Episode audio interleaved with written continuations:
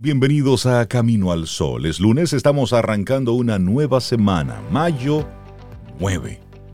Así iniciamos una nueva aventura, sí, porque cada día es una nueva aventura. Buenos días, Cintia Ortiz, ¿cómo estás? Estoy muy bien y encantada de escucharte con la palabra aventura. Me gusta mucho esa palabra.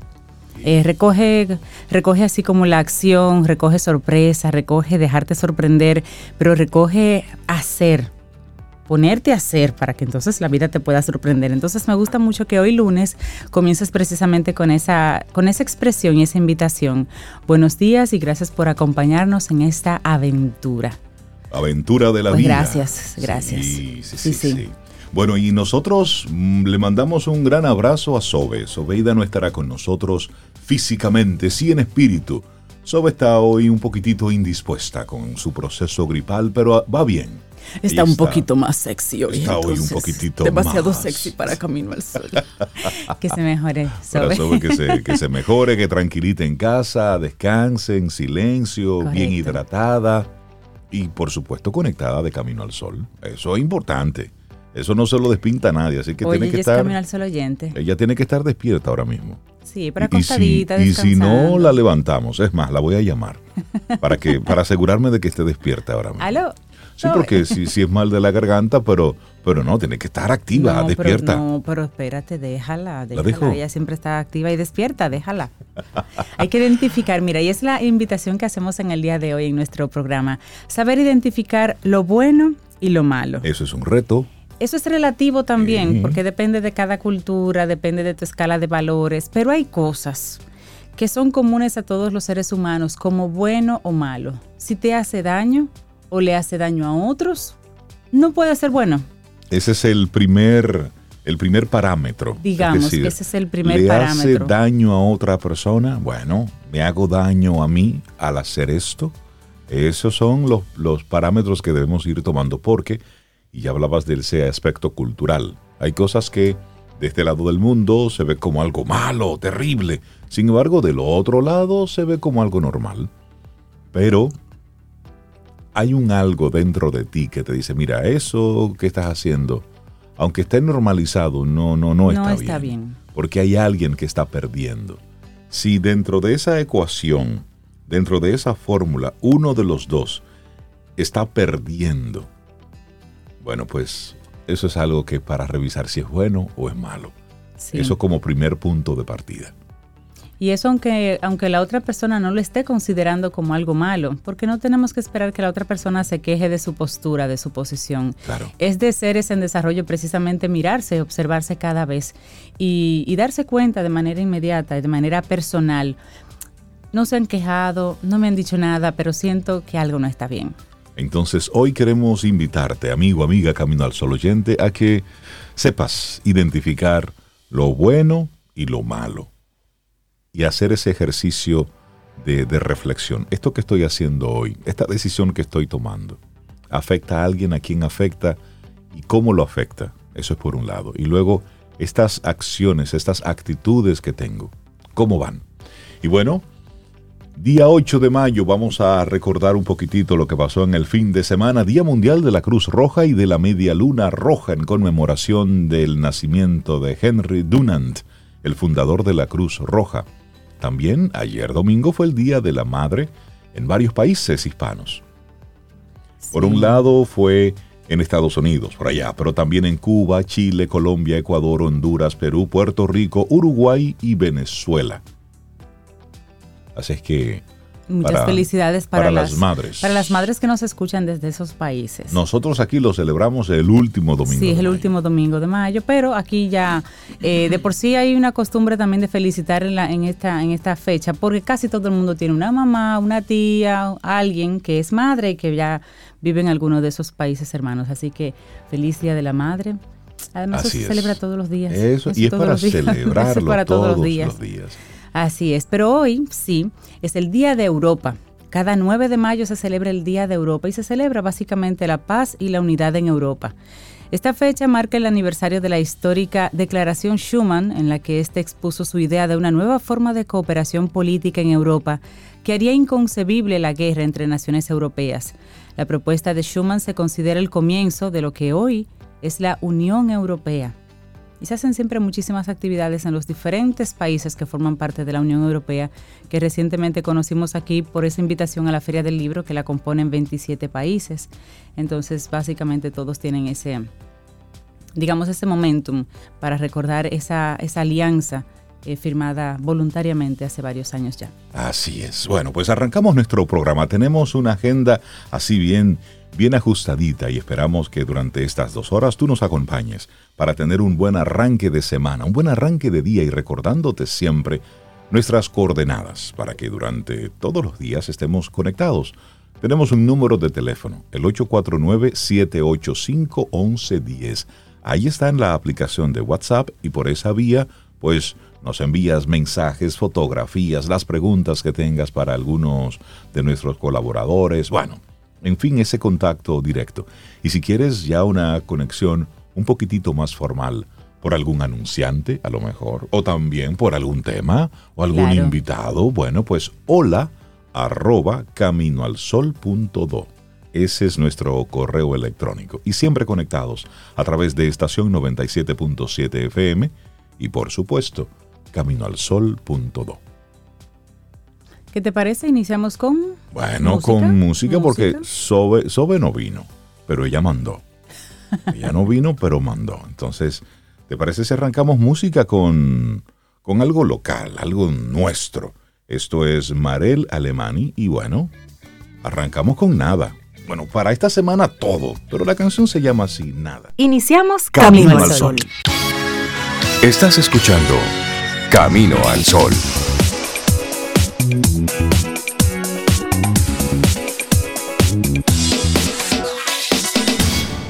Laboratorio Patria Rivas presenta En Camino al Sol, la reflexión del día.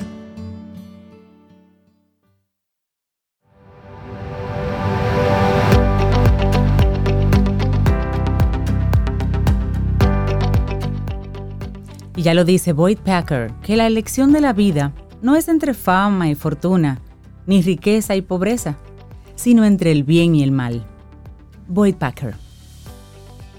Ahí es que va todo. Te recuerdo nuestro número de teléfono 849-785-1110. Ahí estamos conectados. Y nuestra reflexión para esta mañana. La riqueza psicológica. Descubre cómo practicarla. Y como siempre nos encanta comenzar con una pregunta. y esta es, ¿qué es para ti una buena vida? No tienes que responderlo ahora. Te queda la pregunta ahí de tarea. Pero esa es una buena pregunta. ¿Qué es para ¿eh? ti una buena vida? Hmm. Bueno, la investigación nos dice que la auténtica satisfacción está en tener riqueza psicológica, es decir, en disfrutar de experiencias que dan significado, que nos cambian y que nos permiten descubrirnos. Otra preguntita, ponla al lado de la que acabamos de hacer. ¿Qué es para ti la felicidad? ¿Qué es para ti la felicidad? Puede que tener personas amadas a tu alrededor, también como no, disfrutar de buena salud, lograr más de una meta, de un propósito vital. Ahora bien, lo que nos dice la ciencia es que el auténtico bienestar está en disponer de una buena riqueza psicológica. Otra vez, sale la palabra, la dicha verdadera residiría en disponer de un amplio espectro de experiencias. Y para entender mejor este concepto, pensemos en esa persona que, ante la cercanía de su muerte, hace balance de su existencia. Es entonces cuando toma conciencia de algo. Su vida ha sido monótona y llena de arrepentimientos, de trenes que ha dejado pasar y puertas que nunca se atrevió a cruzar. Por miedo, por indecisión, bueno, el abrigo de la satisfacción nos abraza cuando acumulamos múltiples vivencias. Algunas son dichosas, otras tienen el sabor del fracaso, de la decepción profunda. Pero muchas nos permitieron aprender, nos permitieron descubrirnos, conocer lugares nuevos, personas fascinantes. Ese es el secreto y la fórmula idónea para contribuir a ese equilibrio interno con el que sentirnos bien con nosotros mismos. Y antes de seguir, una frase. La riqueza no está en aquello que posees, sino en lo que has vivido. Es así. Pero ¿qué es la riqueza psicológica realmente? ¿Cómo podemos desarrollarla? Todos venimos a este mundo teniendo la oportunidad de ser inmensamente ricos en anécdotas vividas y en escenarios visitados. millonarios en personas conocidas y en emociones sentidas. Esto construye día a día en nosotros un sustrato de aprendizajes, de sensaciones y de recuerdos que forman buena parte de lo que somos.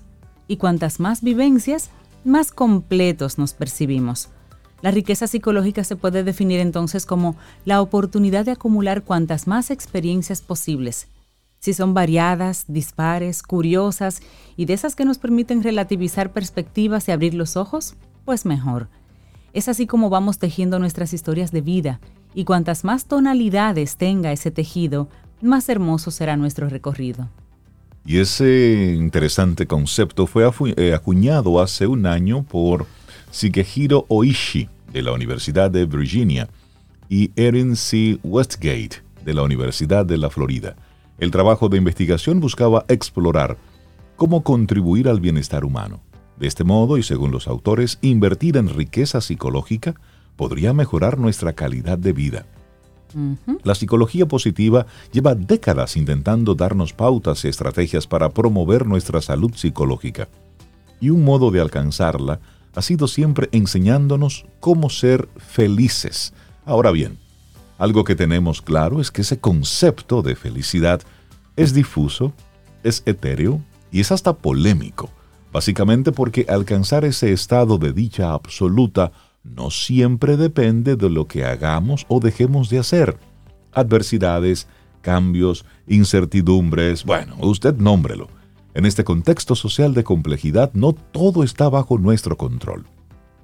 Por eso, se nos recomendaba también hasta hace poco que más que buscar la felicidad, clarificáramos nuestros propósitos y halláramos un significado de vida, porque también ello contribuye al bienestar. ¿Bien? El año pasado dimos un paso más allá en esa eterna búsqueda por delimitar y definir cómo lograr una buena existencia, la riqueza psicológica, promete entonces convertirse en un nuevo factor para contribuir bienestar. Se trata de buscar experiencias novedosas que nos aporten aprendizajes y que enriquezcan nuestra mente y nuestro corazón. Y como siempre, bueno, vamos a tratar de tener para ti opciones de cómo podemos lograr esto, cómo podemos lograr la riqueza psicológica. La teoría nos gusta, el mensaje es inspirador y bonito, pero en la práctica, ¿cómo podemos hacerlo? Lo cierto es que es más sencillo de lo que podemos pensar y requiere reflexionar en los siguientes elementos. El primero de ellos, debemos focalizar cada actividad, cada conducta y cada decisión hacia nuestros propósitos vitales, pasarlo por ese filtro, saber qué queremos y qué es lo que nos hace sentir bien. Y ese debe ser siempre el punto de partida. Bueno, la segunda estrategia es variedad.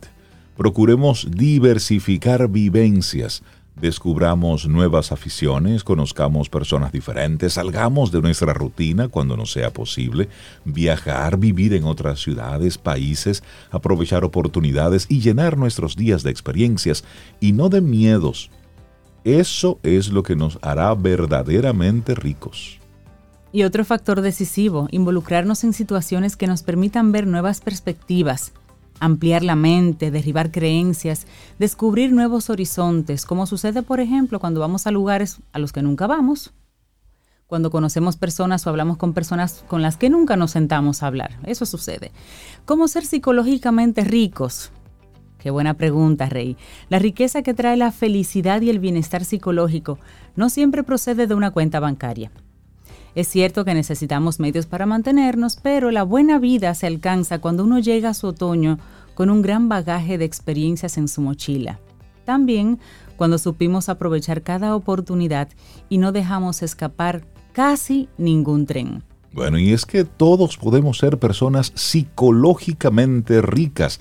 Basta con desarrollar, activar o practicar las siguientes dimensiones que te compartimos de inmediato. Número uno, Sé curioso, sé curiosa.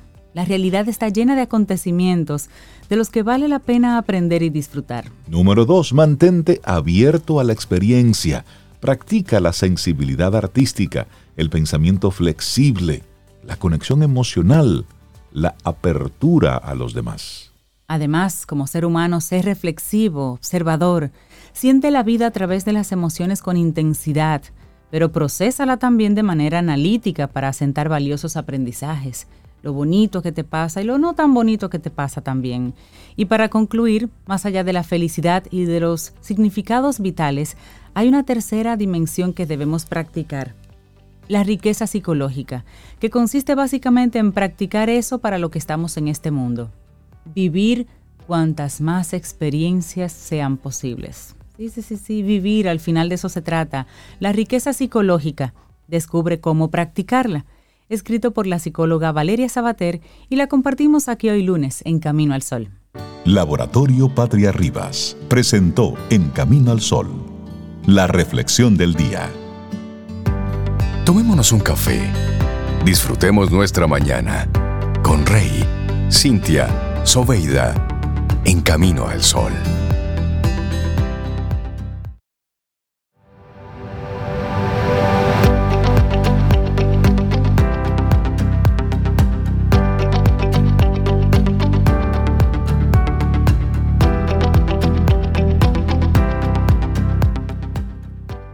Y dice Henry David Thoreau que la bondad es la única inversión que nunca falla. y si él lo dice, yo le creo. Muchísimas gracias por conectar con nosotros desde cualquier rinconcito del mundo mundial. Y para los que preguntan por Sobe, Sobe está bien, está pasando por un proceso gripal. Entonces hoy la invitamos a que se quede en casita, descansando, recuperando su, hermosa voz. Entonces ella está tranquilita en casa. Si usted quiere colaborar con ella, pues puede mandarle cualquier, primero buena vibra, ¿eh? para que se recupere rápido. Y luego aquí aceptamos cualquier remedio posible para que ella se pueda curar.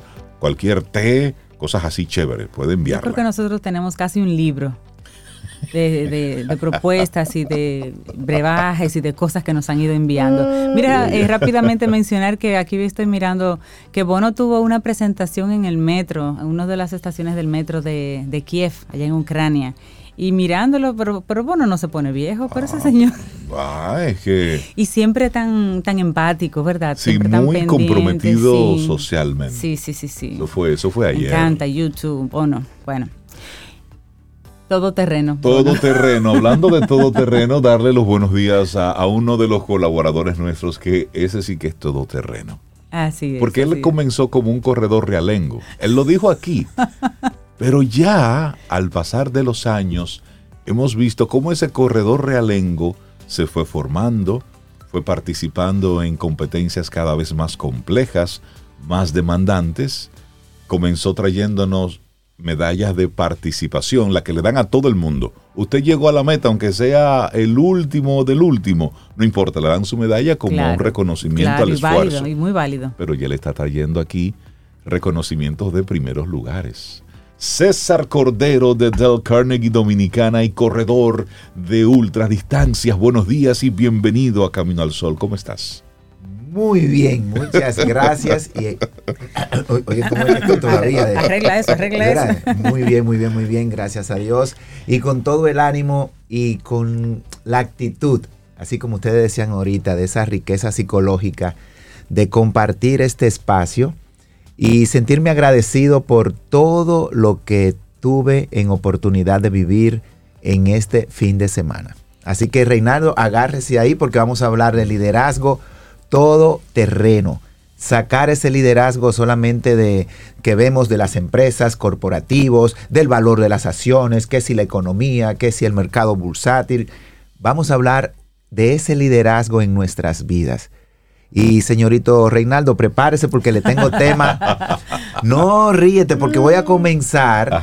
Como en el fin de semana fue el, el evento en su quinta edición de los 100 kilómetros non-stop, ¿verdad? Sin parada, que Mariluz Viña eh, trajo aquí al país. Un, evento de clase mundial. Ya tiene mucho tiempo ella organizándolo. Sí, e, este que es sin parada tiene cinco años. Esa es la edición número cinco. Y el que es por etapa, desde el 2012, se viene también realizando en paralelo, que es ahora en junio.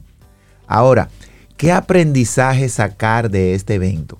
Y como, como tú señalas, Eh, decíamos, y hace unos años, cuando me preguntaban de correr, digo, no, es que yo soy un corredor realengo, o sea, porque yo me levanto, corro y yo ya. corro, pero ya. Pero, Pero como dice Reinaldo, exactamente, en la medida en que, en que fui buscando el, el mejorarme a mí mismo, el poder dar un poquito más, en sacar lo mejor de cada evento, fueron sucediendo cosas. Y eso ha dado como resultado ya el poder estar en categorías, en, clasificaciones de, primeros lugares, segundos lugares, etc. Ahora, este evento tiene varias cosas que podemos sacar para el liderazgo. Y el primero, en base a ese concepto de que el liderazgo es todoterreno, es que aplica para todo en nuestras vidas. Y que el liderazgo técnicamente no muere con la persona, porque ese legado, lo que deja y lo que nosotros podemos dejar en nuestros hijos, en personas que pasan por nuestras vidas en diferentes momentos y situaciones, eso va a ser técnicamente eterno. ¿Y cómo comenzó el evento, Reinaldo? Y de verdad que yo me sentí muy feliz de, de- tener ese momentito el sábado en la mañana cuando me estaba preparando para subir a la pirámide allá en Valle Nuevo, porque yo corrí en este año en una modalidad de relevo. Un compañero iba a correr los primeros 50 kilómetros, yo le esperaba en la pirámide y yo corría los siguientes 50 kilómetros Ok. pues estoy ahí con otra persona de relevo, a la cual le mando un gran abrazo, ella es Camino el Solo Oyente, Ajá. Samantha Canals. Y un entre, abrazo para Samantha. y entre Claro. lo que desayunamos, aquí viene el detalle A ver. de ese liderazgo que abarca todo y que nunca muere. Trajo Camino al Sol, te mandó unos saludos Ay, gracias. y luego vino una reflexión, Ok. el valor de Don Rey. Y para mí ese Ujú. momento fue especial. Cómo ella recordó a Don Rey. Wow. que fue su director de la Salle, que fue una persona recta, que fue una persona que demandaba disciplina, pero que lo hacía con un amor, con una pasión por dejar lo mejor en cada estudiante. Y te mandó ese abrazo con Wow. tanto cariño, con tanto amor a ti, al programa. Y que ella, ella decía, uy, mira César cómo me pongo, porque es que de verdad, o sea, para mí es maravilloso poder recordar y ver que tú estás ahí, que está con Reinaldo, tuve lo- eh, tuvo la oportunidad de conocerte, eh, Samantha, y de verdad que para ella eso es una Ay, experiencia. pero qué lindo. porque ligó al papá con el hijo, las voces de ustedes. Entonces, ese, esa primera lección quiero traerla aquí. Fíjate que es todo terreno. ello. Yo estoy en Sí, sí. Constanza, en un ambiente totalmente fuera de lo que se puede decir, empresas, y llegó ese liderazgo ahí. Sí, Ese liderazgo que dejó Don Rey como una impronta. así es. Como hace unas semanas poníamos aquí eh, una de sus cápsulas, la primera, y cómo eso era como que lo estuviera diciendo en vivo. Exacto. Y ese es el tipo de liderazgo que debemos de procurar. Y mucha gente así lo sintió, Así es. Como algo atemporal. Pero muchísimas gracias a Samantha, gracias por, por mencionarlo, por recordarlo. Y recibo aquí tu, tu abrazo, de verdad que sí. Y luego el evento sigue. Y ustedes ya conocen a Mariluz, que es la líder de todo esto. Entonces, el liderazgo vende propósito. Propósito de, de dejar un mensaje. Este año, todo el propósito de la carrera era reconocer que esa zona, como es llamada, es la madre de todas las aguas. La importancia de seguir cuidando el medio ambiente, de cuidar esa zona en particular, porque de ahí nacen varios afluentes de los principales ríos de nuestro país. Entonces, el ella poder organizar todos estos equipos, el staff, los puntos de control, la seguridad, el, el- el sentirnos nosotros como corredores dentro de todo este estrés, adrenalina y situación, sentirnos seguros y cuidados, nos hace pensar cuál es la labor del líder. Vender un propósito, crear equipos donde los que están ahí dentro se sientan que seguro. Claro. y llevemos esto a nuestras casas. Como yo, como papá, como mamá, estoy creando ese ambiente, le estoy vendiendo a mis hijos un propósito de vida y que al mismo tiempo ellos se sientan que psicológicamente y personalmente seguros. Que sepan que nuestras acciones van por el camino correcto. Entonces, poder ver durante el evento eh, todos esos detalles. Y ahí, ahí entra la delegación, el empoderamiento, pero también entra esa responsabilidad de cada uno de los colaboradores, ese equipo que llamamos staff, y al cual le doy igual un gran abrazo y un gran saludo desde acá, porque están pendientes de ti en todo momento. Señores, cuando usted viene corriendo cincuenta y tantos kilómetros, subiendo montañas, que llega a una altura de 2.300 metros, lo menos que usted espera es que alguien le diga algo. Y ese staff está ahí para apoyarte, darte una sopita, ayudarte a cambiar la ropa, o sea, todos los detalles.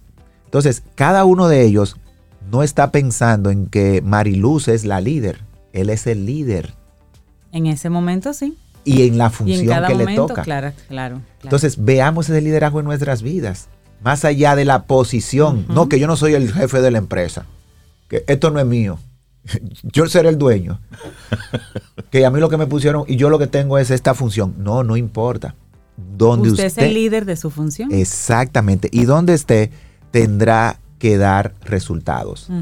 Ahora, ¿cómo te va a recordar la gente en función de tu posición? Porque las, las empresas tienen reglas, tienen políticas, tienen normas. La carrera también. Y los corredores tenemos que cumplir con ciertas reglas, si no, vamos a ser técnicamente descalificados. Sí, sí, sí. Porque hay reglas. Entonces, ¿cómo yo hago en mi casa, en mi vida, con mis hijos, cumplir las reglas pero que todo el mundo sepa que esas reglas son para el cuidado propio, para lograr un resultado. Cuando yo le pongo reglas a mis hijos, disciplina, límites, tiene que ser con amor, porque para cuidar de ellos, enseñarles un camino que ellos luego van a recorrer solos. Entonces, ahí está otra lección y aprendizaje del liderazgo todoterreno. No importa la posición, es tu disposición, que es que esa es y ha sido nuestra máxima, liderazgo por disposición, no por la posición.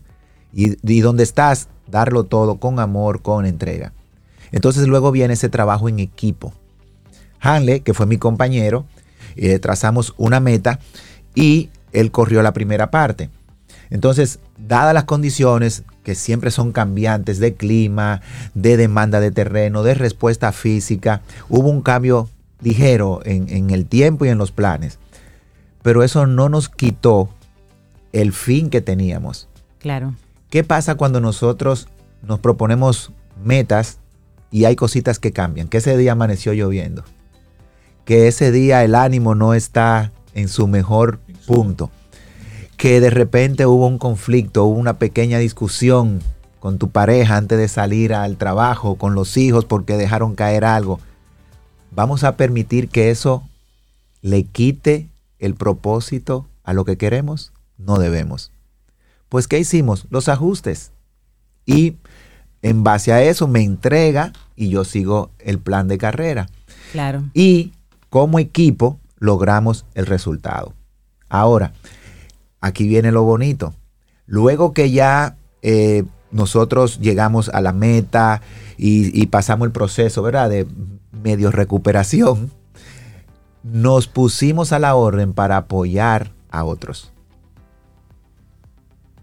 Y aquí viene de nuevo, liderazgo todoterreno. Por un momento te van a reconocer y te van a felicitar. Exacto. Y en el otro tenemos que estar listos para servir. Claro, limpiar, recoger, asistir, hacer lo que haya que hacer. Eso es. Y al día siguiente, entonces, que fue ayer, fue la gran carrera familiar que se llama 5K Family Room, donde ahí es desde niños, señores, de 7 años, 6 años corriendo. Pero corriendo técnicamente, haciendo los 5 kilómetros con su papá. Hubo un niñito de 8 años con su abuela. Qué lindo de cerca de 70 años y se robaron el show los dos. Porque el niñito contando las anécdotas y le preguntaban el animador, y cuéntame tu abuela, sí, mi abuela me prepara arroz y mangú y tal. Pero la abuela por su lado diciendo, sí, porque yo cuido de mi nieto y yo, o sea, esa, esa oportunidad de ver lo más joven con lo más adulto. Claro, y eso crea memorias. Exactamente. Y crea vínculos y está relacionado directamente con la reflexión que hacíamos hace un momentito, de esas experiencias, de esa, de esa riqueza que podemos encontrar en lo en lo vivido. Por eso de la riqueza psicológica. ¿Qué, qué será de, de, de, ese adulto que tuvo una niñez tan compenetrado, así con su, con su abuela? Viviéndola de esa manera, con, con alegría, en felicidad, en ese compartir, en esa colaboración y aprendizaje mutuo. Tendrás ahí un adulto que verá la, eh, todo lo que tiene que ver con la solidaridad, con el darse al otro de una forma diferente. El, amor a la familia y todo eso. Entonces, de ahí ya Mariluz siempre, ¿verdad? Como directora de orquesta y todo el equipo ahí, entonces a mí me asignaron un checkpoint para entonces animar a esos que sus 5 kilómetros eran mis 50. Claro eran sus 100. Porque esos son sus 5 kilómetros. Sí, sí, y Hanley en otro punto. Y así lo que ya habíamos corrido el día anterior, estábamos en diferentes puntos ayudando a esos. Entonces, qué bonito, y para mí fue una experiencia maravillosa, ver que no es solamente que nos sirvan, que nos den, que nos cuiden, sino que con, con lo mismo que recibimos, darlo. Darlo. Y entonces ahora viene como el, cierre de todo el aprendizaje. El mensaje común sin importar si eran 6 años, eran 70, eran 80. El cuidado a la naturaleza, el saber que debemos de respetar el medio ambiente, de que la familia es para compartir y que cada uno en un ambiente sano puede aportar su granito de arena. Y por eso fue que yo en este fin de semana pude ver el liderazgo en toda su dimensión en todo terreno, comenzando con ese desayuno donde me trajeron a memoria, porque tengo el mismo cariño, aprecio, y yo lo puedo decir, parte de mi formación y de, y de que se hayan sembrado en mí valores, se lo debo a Don Rey porque fue mi profesor. Y luego de ser mi profesor, tuvimos esa oportunidad de vida de yo eh, buen freco al fin, llamarme de que colega. sí, porque yo llegué a ser profesor en la, Universidad APEC y compartíamos en los pasillos y él siempre con, con esa amabilidad. Ahora somos colegas. o sea, qué bonito poder vivir en este fin de semana tantas experiencias y saber que yo estaba ahí corriendo no solo por mí, sino también para dejarle que mis hijos lo tienen, un ejemplo de que sí se puede, de que podemos superarnos. Y eso fue parte de lo que le llamó a mis hijos, como tú decías, Rey. Eh, me decían ayer en broma, y eso que antes tú no ganabas, mira, ya te ganado. ah, le digo yo, ¿por qué? Perseverancia, dedicación y esperar tu momento. Y va a llegar. Entonces, vamos a ver el liderazgo en nuestras vidas, no como esa demanda solamente del resultado en función de los números en una empresa o de la posición que demanda que yo dirija un equipo para lograr objetivos corporativos o empresariales. Vamos a verlo en el legado que podemos dejar, número uno, que eso nunca muere y que tú puedes impactar la vida de cualquier persona y esa persona en cualquier momento recordarlo. Número dos, que tú sepas que el liderazgo es desde tu posición dar lo mejor, ayudar a otros, comenzando por tus hijos, tu esposa, tus amigos que están a tu alrededor. Luego, que tú tienes que dar lo mejor de ti en lo que te corresponde, que las cosas pueden verse en un momento diferente a como tú las planeaste, pero que no puede perder el foco de tu meta, de tu propósito. Que luego que tú recibes, tiene que dar, también apoyar a otros, hacerte parte de, porque no nos podemos quedar en el, ah, soy reconocido, eh, tengo tal, sino que yo puedo dar a otros. Y finalmente que todo se encierre en un propósito mayor. La familia, como tú decías, para ese niñito de 7, 8 años, el ejemplo para esa abuela con sus nietos, para esos padres que estuvieron ahí con sus hijos. Claro. O sea, un propósito mayor que nos mueva a pensar que todo lo que hacemos tiene su impacto y que debemos de procurar que ese impacto sea positivo. Este fin de semana, maravilloso. Felicito de nuevo a, Mariluz, que es la que ha movido que este tipo de evento de clase mundial con tanta seguridad, con tanta altura, con un propósito de un llamado a la atención de cuidar la naturaleza, porque la carrera, déjenme decirle, como ya siempre lo dice y ustedes saben, es eco amigable. Ahí no se vota un pedacito de papel. Ahí no se impacta el, medio ambiente en nada. Y por el contrario, las cientos de personas que estaban, estábamos ahí, nos quedamos con el mensaje, esos niños, ¿con qué mensaje se quedan? Por supuesto. ¿Con Por qué experiencia de vida, como tú decías? Y eso, Eso es es liderazgo. liderazgo. Llevemos el liderazgo a todo terreno. Nuestras familias, nuestros hijos, nuestros amigos, y vamos a dar lo mejor de nosotros. ¿Cuál será la medalla? ¿Cuál será el trofeo? El saber que dejaste lo mejor de ti. Y eso no se deteriora con el tiempo. No. César Cordero, ahí está la gente mandándote muchísimas felicitaciones, que excelente, que muchas gracias por contar tu experiencia.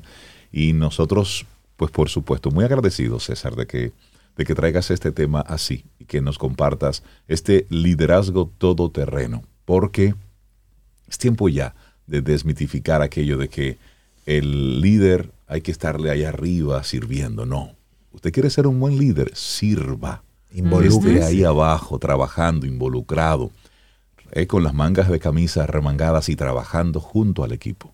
De eso se trata. César, la gente que quiera conectar con Dale Carnegie, que siempre tienen programas corriendo, ¿cómo conectan? Bueno, liderazgo todoterreno. En lo personal, hablar en público, desarrollo de esas habilidades, tanto de liderazgo como ge- gerenciales para tu vida personal y profesional. Sabes que una de las cosas que más llama la atención de nuestros programas es ese doble impacto de poder incidir desde técnicas profesionales y tú llevarlo a tu cotidianidad, Sí. a tu casa, a tus hijos, a tus amigos, a tu vida social, a vencer todos esos retos que tenemos. Pueden seguir en contacto. Esto es una alianza que ya va por 10 años, lo vamos a seguir celebrando. Así es. Entonces, ya, ya llegamos a los dos dígitos, como dijimos hace un, un tiempito, Sí, ¿verdad? sí, sí. Entonces, nos pueden conectar a través de Camino al Sol en todos los enlaces de redes, también con identidad propia del carnegie.com y a través del teléfono, ese, ese contacto directo de una llamadita. 809-732-4804. Yo siempre estoy a la disposición para conversar y tomarnos un café, así sea virtual. Que se usa, que se usa. Buenísimo. Gracias, César. Excelente César, tema. de Dale Carnegie hoy, liderazgo todoterreno. Muchísimas gracias. Tomémonos un café. Disfrutemos nuestra mañana con Rey, Cintia, Soveida, en camino al sol.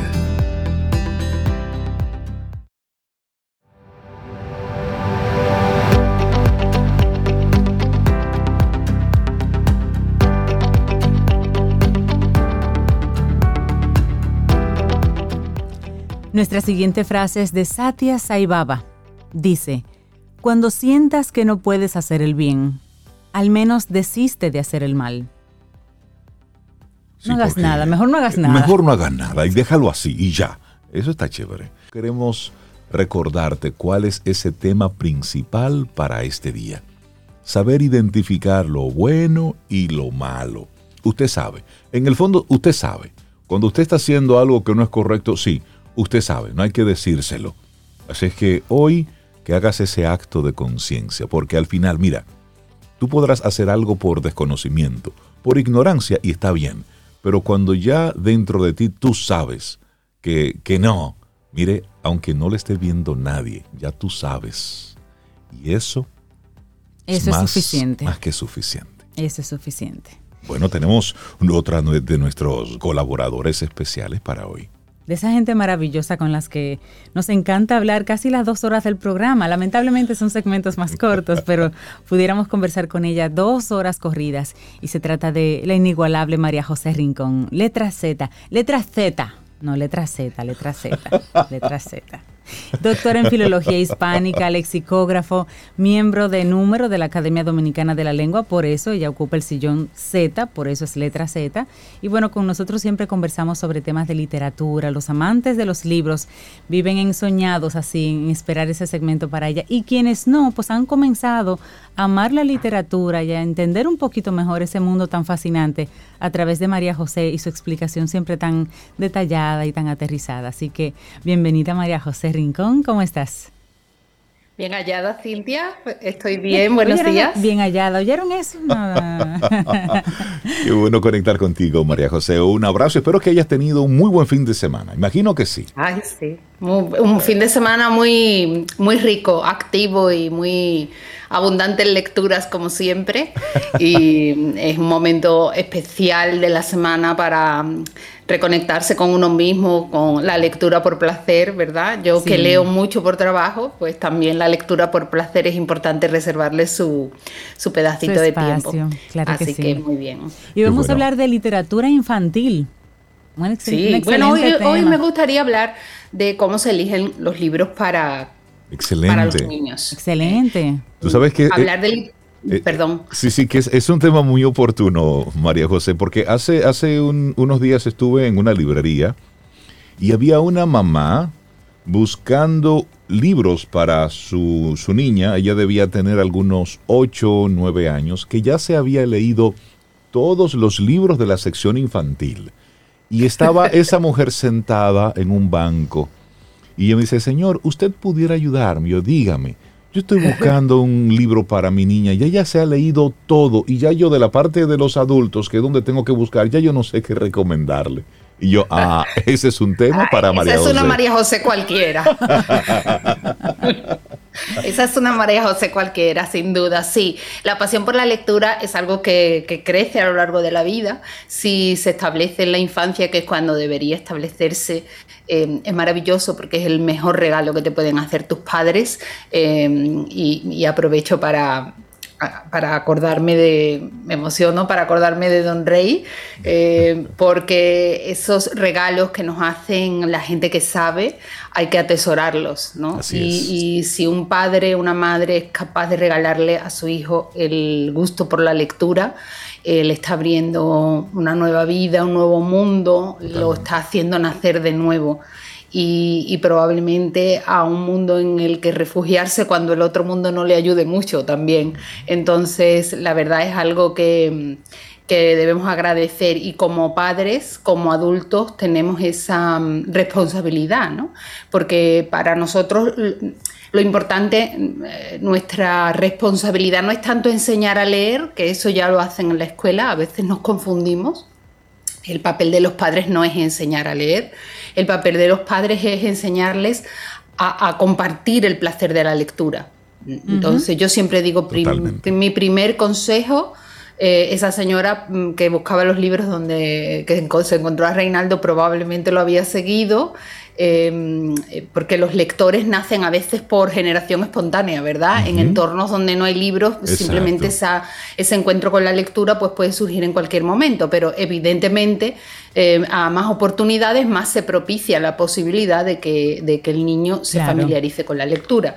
Entonces la aventura de los padres, de verdad, la responsabilidad de los padres no es tanto el enseñar a leer, sino el enseñar a compartir ese placer de la lectura. Primer paso, tenemos que leer nosotros como adultos. Los niños nos tienen que ver leer. Eh, igualmente que los niños aprenden de nosotros las costumbres de cortesía, las costumbres de higiene, las costumbres de educación, de respeto, pues la costumbre de la lectura se enseña también con el ejemplo. Después es muy importante que se haga un entorno en el que existan libros. Eh, es decir, si tú nunca has convivido con un perrito, pues cuando te toca acercarte a un perrito te da miedo. Sin embargo, los niños que conviven con los perritos o con animales de compañía desde pequeños, pues saben hasta dónde llegan sus terrenos, saben comprenderse, saben acercarse, saben disfrutarse. Eso mismo pasa con los libros. Eh, los niños que se vinculan a los libros desde temprano, aunque solo sea viéndolos, aunque vea que en su casa existen lugares destinados a leer, libros en todos sitios, que se usan los libros, que se convive con los libros, eso es muy importante. Por eso, a la hora de eh, buscar libros para los niños es muy difícil recomendar un título. Hay infinidad de títulos para niños. Y claro, los adultos no nos leemos los libros de niños. Claro. Si tú me preguntas ahora eh, qué recomiendas para un adulto al que le guste la gastronomía o al que le gusten los viajes, pues a mí se me ocurrirán infinidad de novelas o de libros de poemas que le pueden gustar a ese adulto.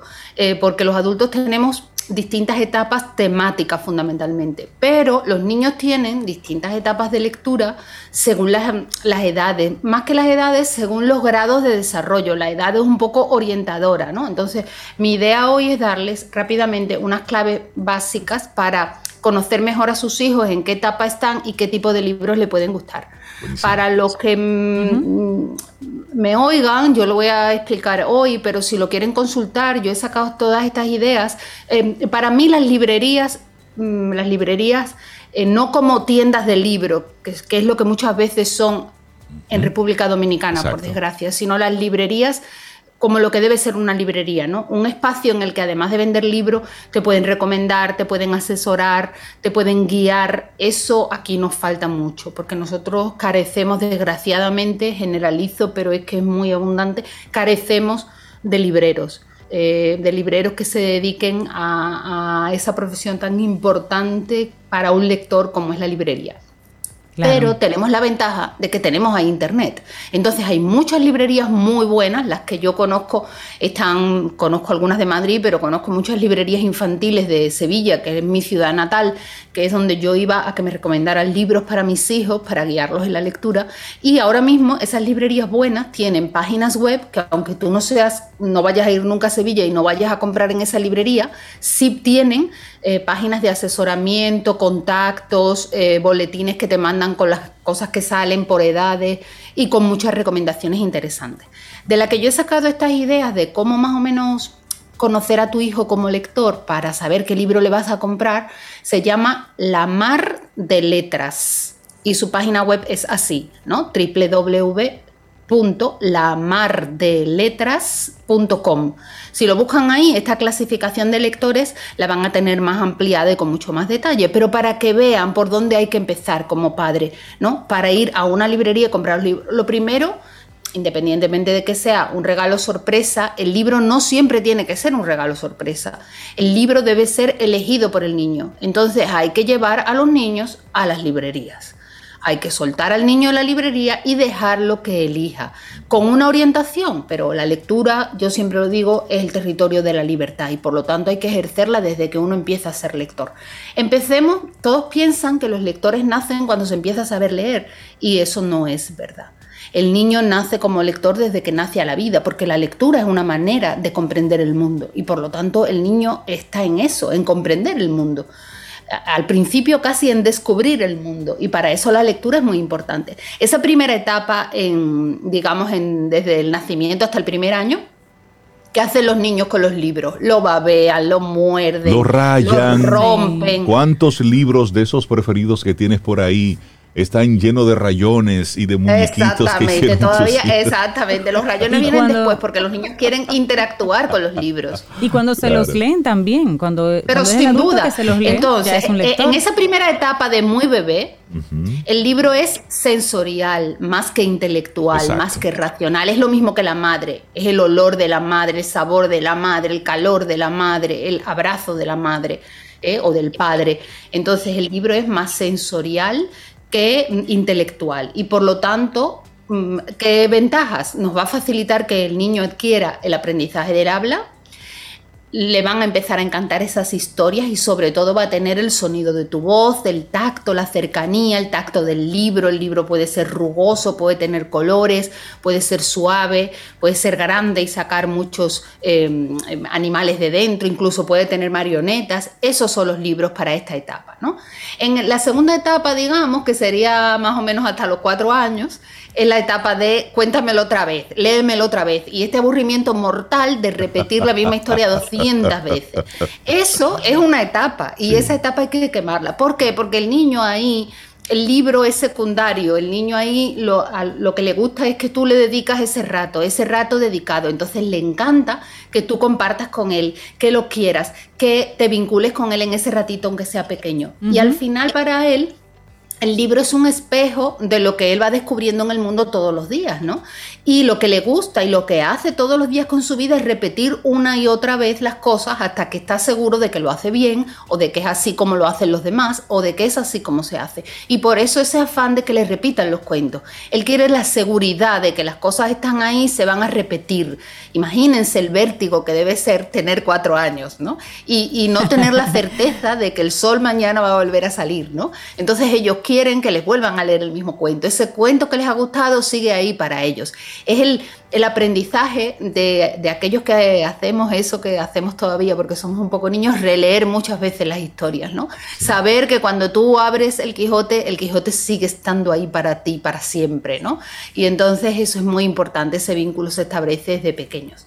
María José, me atrevería a preguntarte, entonces me atrevería a preguntarte que si la sugerencia para los papás sería que en esa etapa, como el mismo cuento hay que leerlo tantas veces, que sea un cuento relativamente corto, de principio a fin, que le dé un cierre al, porque una historia larga que haya que leer muchas veces. Si al niño le gusta que se lo repitan, pues es importante y casi siempre para esa edad se adaptan, son cuentos muy cortos, incluso cuentos de una sola hoja, historias pequeñas, muchos dibujos, Em, porque el niño va a participar en la lectura, el niño no entiende las letras, pero se va a dar cuenta de lo que tú estás haciendo, que es interpretando esas letras hacia un significado, ¿no? Que no se trata solo de pasar páginas, sino de, ni de pronunciar siquiera, sino de transmitir, ¿no? De reproducir ese mismo mensaje, ¿no? Y después ya un poquito más adelante es cuando ya empieza a reconocer las letras, porque ya en el colegio le están enseñando, ya empieza incluso a reconocer algunas palabras porque las ve muchas veces repetidas. Ay, mira, ¿qué dice tal cosa? Aunque todavía no sepa leer, ¿no? Por supuesto, los dibujos, empieza ya a darse cuenta de que los signos, las, las letras, esos animalitos, esas hormiguitas negras que aparecen por ahí con significado, empiezan a vincularse con un significado, eso es muy importante en la lectura. Todavía hay muchos adultos que la, creen que las letras es leer en voz alta y, hacer ese ruido, ¿verdad? Pero es, el ruido es lo de menos. lo importante de la lectura es la transmisión del mensaje, ¿no? Entonces, em, al final los niños se dan cuenta de que los dibujos van vinculados con la historia, van relacionados con la historia y para ellos es una manera de leer. Entonces, siénteselo al lado y vaya enseñándole los dibujos y vaya preguntándole, em, ¿y aquí qué pasa? Y cuando dice que em, el enanito crece hasta ser un gigante, ¿dónde lo ves en el dibujo? Para que él vea que las historias se cuentan en el libro y que él mismo las va a volver a la vida a través de los dibujos, a través de las palabras, ¿no? Evidentemente en esa etapa la lectura es muy importante, más que porque mejore la lectura o porque los ayude a aprender a leer, eh, porque destaca la creatividad del niño. ¿no? El niño empieza a darse cuenta de que el lenguaje no es solo una cosa utilitaria, sino que el lenguaje es además un elemento de creación. De ahí esa vinculación con los rayones, porque ellos se dan cuenta que pintar no es solo trazar algo, sino que es expresar algo que ellos quieren expresar. Y se dan cuenta de que el libro también hace eso, hace creatividad sobre alguna historia y entonces los niños vinculan esas etapas que nosotros las dividimos pero no deberíamos, ¿no? Em, esa etapa es muy importante aunque ellos todavía no sepan leer, ¿no? Sí, sí, sí. Y claro, es clave cuando ya sabe leer, cuando ya empiezan a leer solo, porque entonces ahí es que se produce la magia. Si lo has hecho bien hasta ese momento, el niño adquiere independencia y hay un momento en que te va a decir, no, lo leo yo. Sí, sí, sí. ¿Por qué? Porque la lectura también es ese momento de, de soledad buscada, de soledad placentera, de independencia, de libertad, en la que uno se abstrae del mundo y sabe que ahí está en el mundo que ha creado para uno mismo. ¿no? Mm, claro, cada vez mm, la idea ahí es buscar libros muy divertidos en los que ellos ni sean tan fáciles como para que todo le parezca y se aburran, ni sean tan complicados como para que también se aburran y digan esto es demasiado, ¿no? Pero tiene que tener un poco de reto, ¿no? Entonces, hay que buscar mm, esa independencia que él está vinculando, pues mm, sobre todo mm, darle también su espacio. Si él dejó que durante cinco años o seis años le leyeras tú, pues ahora tú tienes que dejar que te lea él. Exacto. Porque la lectura también es una manera de establecer un vínculo con los, no solo con los niños, con los amigos, con los demás, ¿no? Hablar de libros es una de las cosas que, bueno, se nota, ¿verdad? Que más nos gusta tiene un comentario aquí. Estamos hablando con María José Rincón, letra Z, hoy sobre literatura infantil. Y a propósito de todo esto, mañana, día 10 de mayo y hasta el 15, se estará celebrando la Feria del Libro Infantil y Juvenil. Y en esa misma línea te quiero preguntar, María José, ¿cómo anda la literatura o el escribir? Para los niños en nuestro país. ¿Se están animando los autores a escribir para los niños? no, soy especialista en el tema, pero sí sé que hay muchos autores que escriben bien y, sé que hay un premio de literatura infantil que se otorga todos los años. Bueno, habría que leer y, y ver qué nivel de calidad tenemos, pero es muy importante, la literatura infantil es dificilísima dificilísima porque fíjense que no es solo lo que yo quiero escribir, sino adaptarlo a estos niveles de lectura, a estos niveles de vocabulario, es decir, la libertad creativa tiene que conjugarse con una técnica extraordinaria y una especialización extraordinaria. Eh, una de mis compañeras en el Instituto Guzmán Ariza de Lexicografía escribe literatura infantil y dicen que escribe muy bien. Eh, te voy a decir cómo se llama su libro, que lo anoté, se llama La leyenda de Anani. Ella se, llama La leyenda de Anani. Eh, ella se llama Rita Díaz. Después a mí me gusta mucho eh, María Teresa Catrén, que es historiadora, escribe libros mm, bellísimos vinculando historia y literatura, ¿no? en los que los protagonistas son unos niños muy espectaculares. Me acuerdo ahora de uno que me encantó que se llamaba Los ojos de Tiquitín, que está ilustrado por Laura Messina ha hecho otros, eh, porque somos polvo de estrellas, que habla de física y de literatura, por ejemplo. ¿no? Qué hermoso. Eh, entonces, mm, eh, hay gente escribiendo, ¿no? Hay gente escribiendo, yo no me atrevería a decir el nivel de calidad, pero, pero mm, para saber el nivel de calidad de los libros solo hay una cosa, que es leerlos. Claro, claro estamos, que sí. estamos necesitados. Sí es importante, como yo les decía, em, para los que necesiten orientación, que estén en esa etapa, gracias a Dios para mí superada, pero para los que necesiten orientación en esa etapa, pues es muy importante buscar, por ejemplo, yo les recomendé la página web de la Mar de Libros.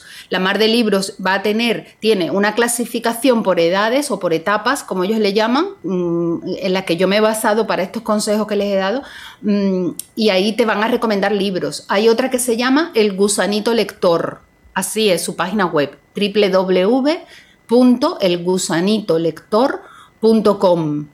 Mira, y, anotando todo aquí porque muchos caminos Exactamente. Y hay otra que a mí me encanta, claro, estoy hablando, estos son librerías físicas, pero tienen su página virtual y ellas dan, eh, esas librerías dan asesoría a través de correo electrónico a los padres que preguntan, oye, pues mis hijos te hacen una especie de perfil y te dicen por aquí o por allí, te hablan de las novedades, bueno, por lo menos tienes una orientación. Después, claro, está el mm, calvario, entiéndase, entre comillas, de buscar el libro aquí. Pero bueno, pues por lo menos vamos aprendiendo de cómo elegir esos libros para Mira, y ya que hoy en el día hemos mencionado varias veces a papá, a Don Rey, pues él escribió varios libros para niños. Ah, qué bueno. Y voy a compartir los títulos de los, de los libros. Mira, uno de ellos es Amor a la Naturaleza. ese, ese libro él lo escribió por el 2016, por ahí. También El Niño y la Estrella. Ese es otro libro enfocado específicamente para los niños. Y también Hacia la Cima. Ese es otro de los libros de, papá que son, es literatura infantil. Eh, lo puedes conseguir en las, en las principales librerías.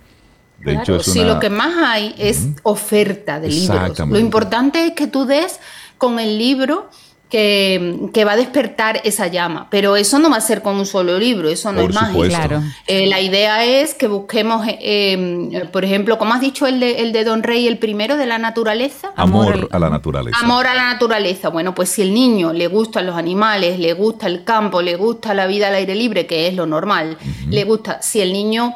Em, eh, mm, cada perfil, ¿verdad? Porque es la edad. hay niños que son exploradores. Bueno, pues hay que buscarle eh, libros que se vinculen con esa faceta exploradora. Hay niños que son reflexivos, hay niños que son expresivos.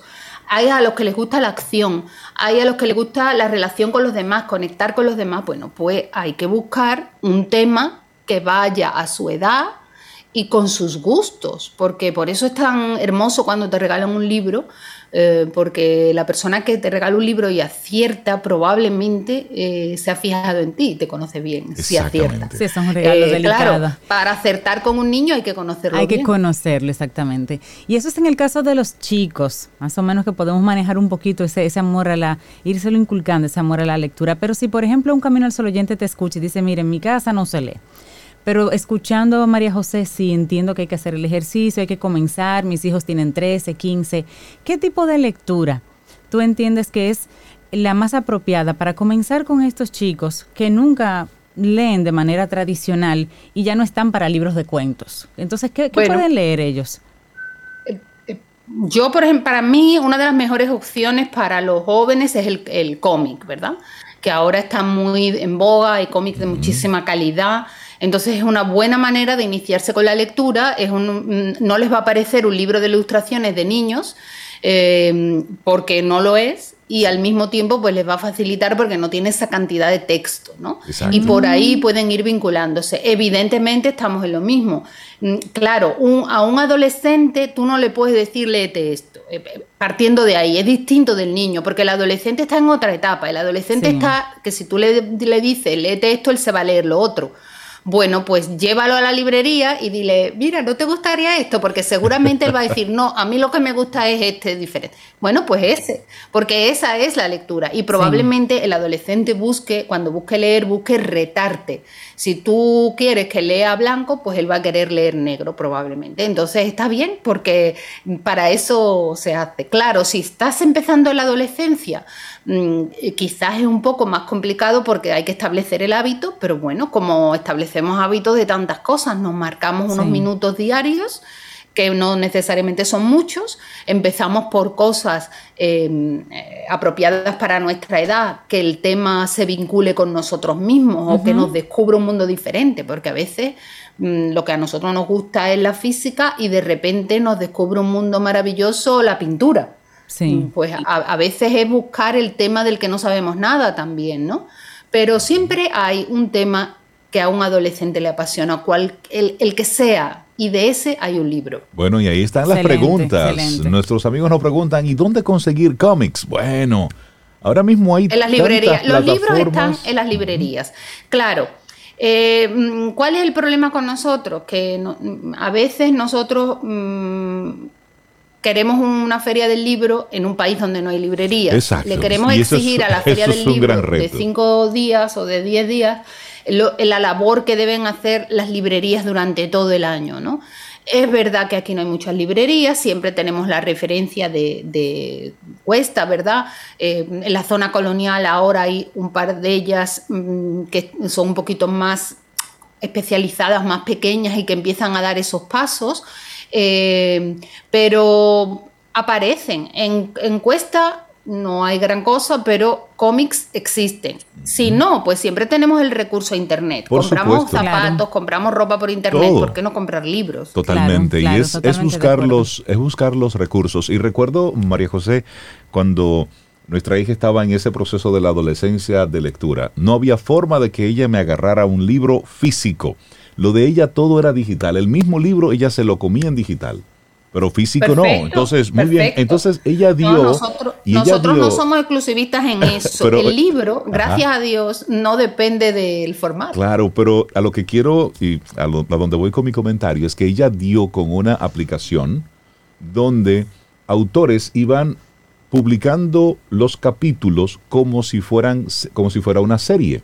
Entonces tú no tenías el libro completo sino que cada semana iban descargando un nuevo capítulo. Entonces yo la veía con esa ansiedad de ¿y cuándo van a poner el próximo, el próximo capítulo? Sobre diferentes géneros. Es decir, ahora hay muchas alternativas digitales para tú conectar al, niño, al adolescente con la lectura. Es, es identificarlas. Sin duda, si el niño vive pegado de una pantalla, póngale el libro en la pantalla. Mahoma va a la montaña, ¿verdad? Entonces, eh, ahora que estabas contando eso de los capítulos, me hace gracia porque realmente cuando nació em, la pasión por la lectura en, las mayorías, ¿no? Eh, la, la, lectura se difundió entre mucha gente, fue en el siglo, sobre todo en el siglo XIX, que empezó con la publicación de las grandes novelas decimonónicas y las publicaban por capítulos en los periódicos, ¿no? Y la gente se volvía loca de, mm, para que saliera el periódico con el siguiente capítulo, ¿no? Eh, y, los que hacen, y los que hacen series creen que se la están comiendo. y antes de concluir con, con, esta conversación maravillosa con María José, entonces mencionar, como ya lo hiciste, que va a estar esta Feria Internacional del Libro Infantil y Juvenil y va a ser en Agora Mall del 10 al 15 de mayo, o sea que comienza mañana mismo. Así que puedan darse una vueltecita por ahí. No hay excusa. Y buscar títulos eh, locales que estén puestos ahí. María José, siempre es tan bueno conversar contigo. Ya estamos ansiosos por el, siguiente encuentro. La gente que quiera conectar contigo, hacerte alguna consulta fuera del aire, eh, seguirte, ¿cómo lo hace? Mira, estamos en las redes, siempre con letra Z, ¿verdad? En Twitter, arroba letra guion bajo Z y asimismo en Instagram. Así que por ahí con muchísimo gusto me siguen. Tengo un proyecto, todavía no está lanzado, pero quizás el próximo día hablemos de eso. Ah, Como sé que hay mucha gente que necesita esas recomendaciones de lectura, no para niños, sí para adultos. Eh, Buenísimo. adultos estamos hablando de 16, 17 en adelante, ya uno es adulto para la lectura, ¿verdad? Pues eh, me, han, sobre invitado a compartir eh, reflexiones sobre los libros que yo leo entonces ahí sobre esos libros que yo leo, eh, pues en las redes van a encontrar referencias y ideas para los que quieran leer. Buenísimo, María José Rincón. Un gran abrazo. Letra Z, que tengas una excelente semana. Y muchísimas, muchísimas gracias, por hoy tocar este tema, la literatura infantil, para, para que los padres vayamos poniendo a nuestros pequeños en esa misma sintonía. Que tengas un muy buen día. Siente y disfruta de la vida. La vida Camino al sol. Camino al sol.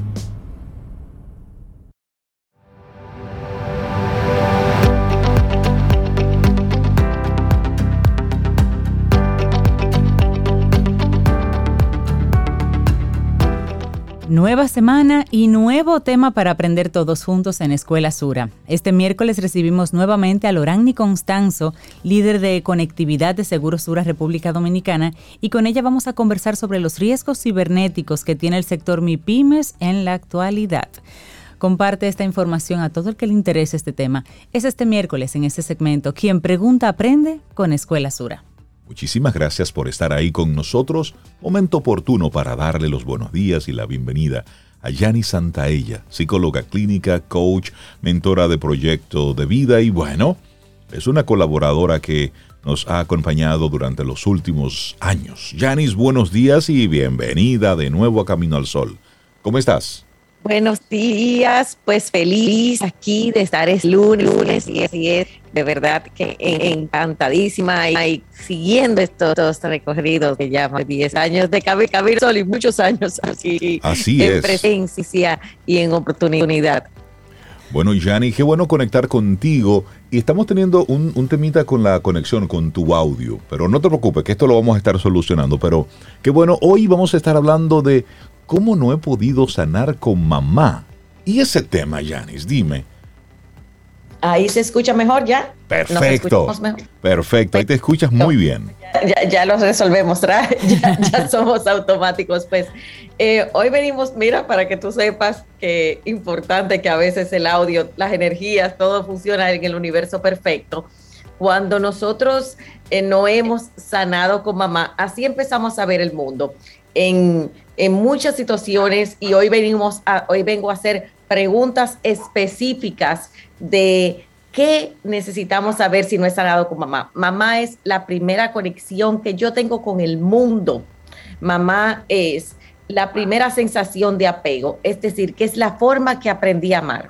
Y es la primera pregunta que les hago a todos nuestros Camino a Sol oyentes. ¿De qué forma yo amo? ¿Cuál es la forma de amar?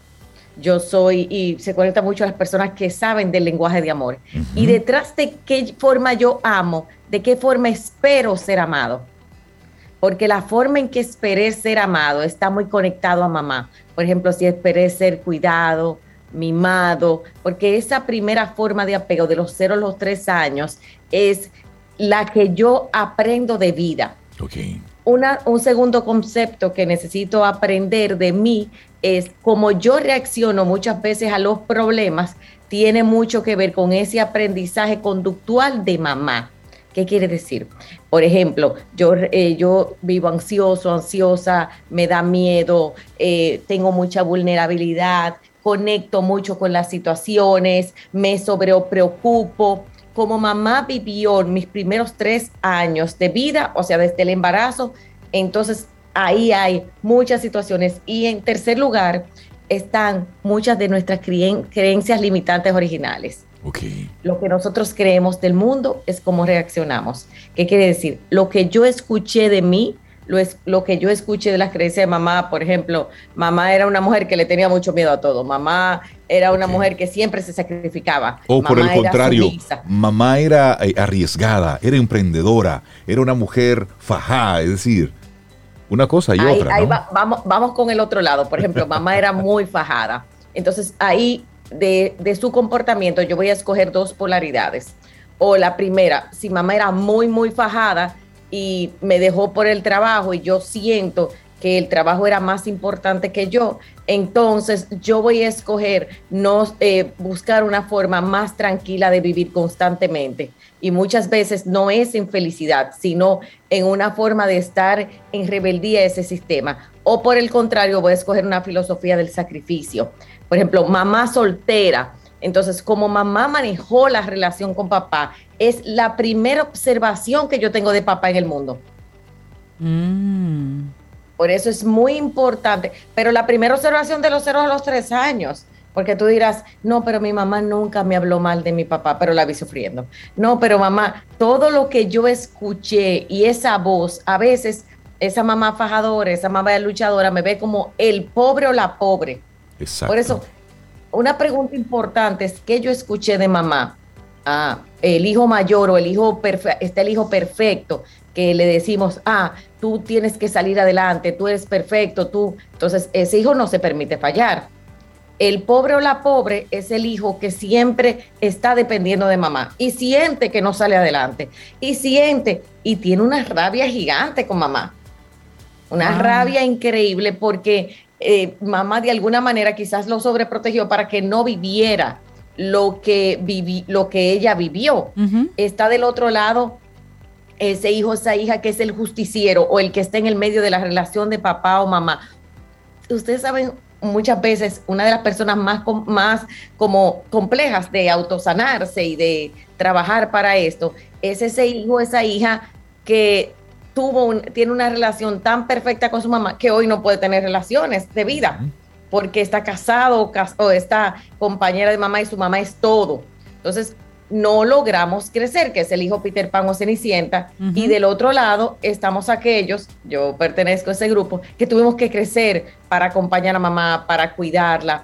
Todo este simbolismo que hay en nuestras vidas, entonces estamos buscando más mamás en nuestra vida. Un hombre generalmente busca muchas cosas en su esposa, en sus parejas de mamá, pero en un desencuentro. Y las hijas buscamos a través de mamá las la primera es la relación conmigo misma, es la relación con mi espejo y ese espejo lo puedo tomar inverso, o sea, todo lo que a mí me molesta de mamá tarde o temprano lo repito. Ya. Por eso es tan importante visitar esa relación divina. Imagínense que eh, cuando, y por eso ya las leyes son tan claras con eso, cuando los, los hijos sienten un vacío, cuando no sabe, o sea, siente, mira, yo no me conecto con el mundo, es porque todavía no estoy conectada con mi mamá. El tema del abandono. Por eso hoy con este tema de mamá, yo vengo a hacer preguntas. ¿Estás tú hoy, qué relación tienes hoy con tu mamá? ¿Cuál es la primera emoción? ¿De qué forma pensó mamá de ti? ¿Cuáles son las etiquetas? Las buenas, que son, por ejemplo, tú eres el que siempre, eh, Enaldo, tú siempre eres el más responsable. Es una etiqueta difícil de manejar. Sí. Hmm las críticas de mamá, esos ojos. Quienes tuvimos una mamá muy crítica, muy exigente, generalmente somos muy autoexigentes y nos cuesta divertirnos, nos cuesta eh, ser felices. Del otro lado, cuando tuve una mamá que todo me lo aplaudió, todo, todo, todo, me lo sobreaplaudió, quizá porque no se lo sobreaplaudieron a ella, entonces creo un ego sin límites. Y no tengo forma de adaptarme a cuando mi jefe o mi jefa me dice, mira, tú no puedes hacer eso, ah, yo me voy de este trabajo, ah, yo no resisto, ah, yo no, yo no puedo. Y voy creando ese sistema de, eh, voy repitiendo lo que no tuve de límites. ¿Cuáles son las soluciones en esto? Cada caso es un mundo. Para solucionar, si tú sientes que hoy todavía tienes un tema con tu mamá o estás repitiendo, buscando ese cariño, hay dos formas de buscar el cariño. O lo doy en demasía y me convierto. Hay muchas personas que nos convertimos en la mamá de todo el mundo. Sí, sí, sí. Y cuando tú te conviertes en la mamá de tu pareja, se te hace difícil conectar con una pareja real o se te hace difícil inclusive conectar con tu propio hijo o hija. Y detrás de todo esto, ¿qué es lo que estamos buscando? Una vida propia. Cuando tú sanas con mamá, tienes identidad, vida propia, conexión al disfrute, a la felicidad y puedes honrarla, perdonarla. Y ese proceso se hace asistido. A propósito de eso, Janice, en este momento te están escuchando madres que están en esa etapa inicial o, a mitad de desarrollar esa relación con sus hijos, con sus hijas. ¿Cuál es tu, cuál es tu recomendación para tener precisamente esa relación sana? Mira, yo pienso que lo primero es sanar nosotros con nuestras propias madres.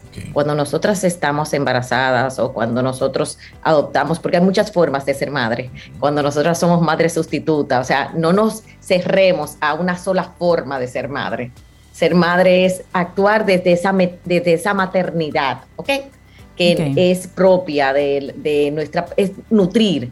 Entonces, cuando nosotros asumimos ese rol de ser madre, estamos repitiendo nuestra propia niñez otra vez. Entonces, cuando yo voy a ser madre, necesito sanar mi niña herida, necesito sanar aquellas cosas que no, tuve, porque las voy a pasar en expectativa, las voy a pasar en proyección a mis hijos. En proyección positiva, te quiero lo máximo para ti. En proyección de descompensación, no te exijo para que tú no vivas la vida exigencia. Entonces, voy a estar haciendo que tú no vivas lo que yo viví. Por eso, y cuando nosotras estamos embarazadas, yo como mamá, que estoy viviendo mi propio embarazo de mi mamá, que viví dentro del vientre de mi madre. Y se hacen muchas repeticiones porque yo empiezo a conectar, señores, el cerebro es perfecto, con todas esas memorias. Cuando tengo un hijo enfrente, con quien muchas veces estoy trabajando, con conmigo mismo y para, para yo poder entonces quitar esa proyección que es muy natural en el ser humano y poder entonces recibir el regalo de un hijo o una hija, necesito sanar yo primero. Por eso los padres que hoy tenemos tan, señores, el internet está lleno de información, hay millones, aquí ustedes todos los días tienen miles y miles de personas trayéndole contenido nosotros como papá, una materia que necesitamos trabajar es sanación, autoestima, inteligencia emocional. Es una materia, así mismo como le buscamos el dinero de la escuela, buscamos el tema de la, de la salud, el futuro. es así. Eh, vamos a ver, ¿qué estoy yo transmitiendo a mis hijos? Y sobre todo, ¿cuál es el regalo de esos hijos? Porque esa madre, como tú dices, Reinaldo, me encantó esa pregunta, empieza a ver en sus hijos obstáculos. Muchas veces son los obstáculos de nosotros mismos. Los hijos hasta los 17 años lo que nos están diciendo es un espejo, mírate, mírate, sánate, cuídate, ámate. Eh, tú no te imaginas la cantidad de hijos que le dice a los padres y por qué no te divorcias y por qué no haces algo. Y mi hijo en un momento me dice, ¿por qué no sales adelante? O sea, son preguntas. ¿Por qué no cambias de trabajo si no te gusta? O por qué, sí, sí, sí, es cierto. ¿Por qué no disfrutas? ¿Por qué no descansas? ¿Por qué no? Y los hijos nos van trayendo y muchas veces minimizamos ese mensaje. Entonces, lo más importante es que nosotros no, asumamos nuestra propia vida para que no tengamos ni que cuidar a un hijo la vida entera para hacer una repetición de dependencias, ni que asumir que un hijo nos va a cuidar, sino que podemos ser felices. No hay situación que más le funciona a un hijo que ver a sus padres felices, a su mamá en este caso que estamos hablando de la madre y los hijos que hoy todavía se preocupan de la felicidad de sus madres, eh, buscar ese propio proceso de sanación, de conexión, porque a cada quien nos toca ese, ese tema de la felicidad. Y por último, yo creo que esas madres es aprender a amarse y amar, porque es aprender a buscar que un individuo pueda crecer por, por sí mismo, que es muy fácil, señor, en la teoría, pero la práctica, yo que llevo 17 años en, el día a día es otra cosa. Es todos los días un despertar. Mientras sanas, cuando una madre sana, un hijo da un paso de vida. Janice, excelente. Y mira, las personas que te, estén escuchando y quieran conectar contigo, como siempre tienes actividades, cuéntanos así rápidamente cómo te siguen y qué tienes en los próximos días. Así es, tengo mi, eh, mi challenge de tres meses de sanar el pasado, mes sanar el presente y el futuro. Y tenemos Sanando con Mamá el 4 de junio, eh, tres horas completas online en vivo para trabajar esa, esa sanación, atendiendo a nuestro mes de mayo de las madres que puedes hacerlo para ti y regalárselo a quien quieras. Buenísimo. Y tiene hasta hoy, son 37 dólares hasta hoy con ebook incluido. Y yo creo que el mayor regalo que podemos darnos a nosotros mismos es ser feliz y soltar nuestro pasado y construir nuestro presente. Definitivamente. Yo creo que sí. Santa Santaella, muchísimas gracias. Que tengas una, una semana excelente. Un abrazo. Gracias por tu tema. Un abrazo. Gracias. Y esperamos que hayas disfrutado del contenido del día de hoy. Recuerda nuestras vías para mantenernos en contacto. Hola arroba caminoalsol.do. Visita nuestra web y amplía más de nuestro contenido. Caminoalsol.do. Hasta, una, próxima, edición. Y pásala bien.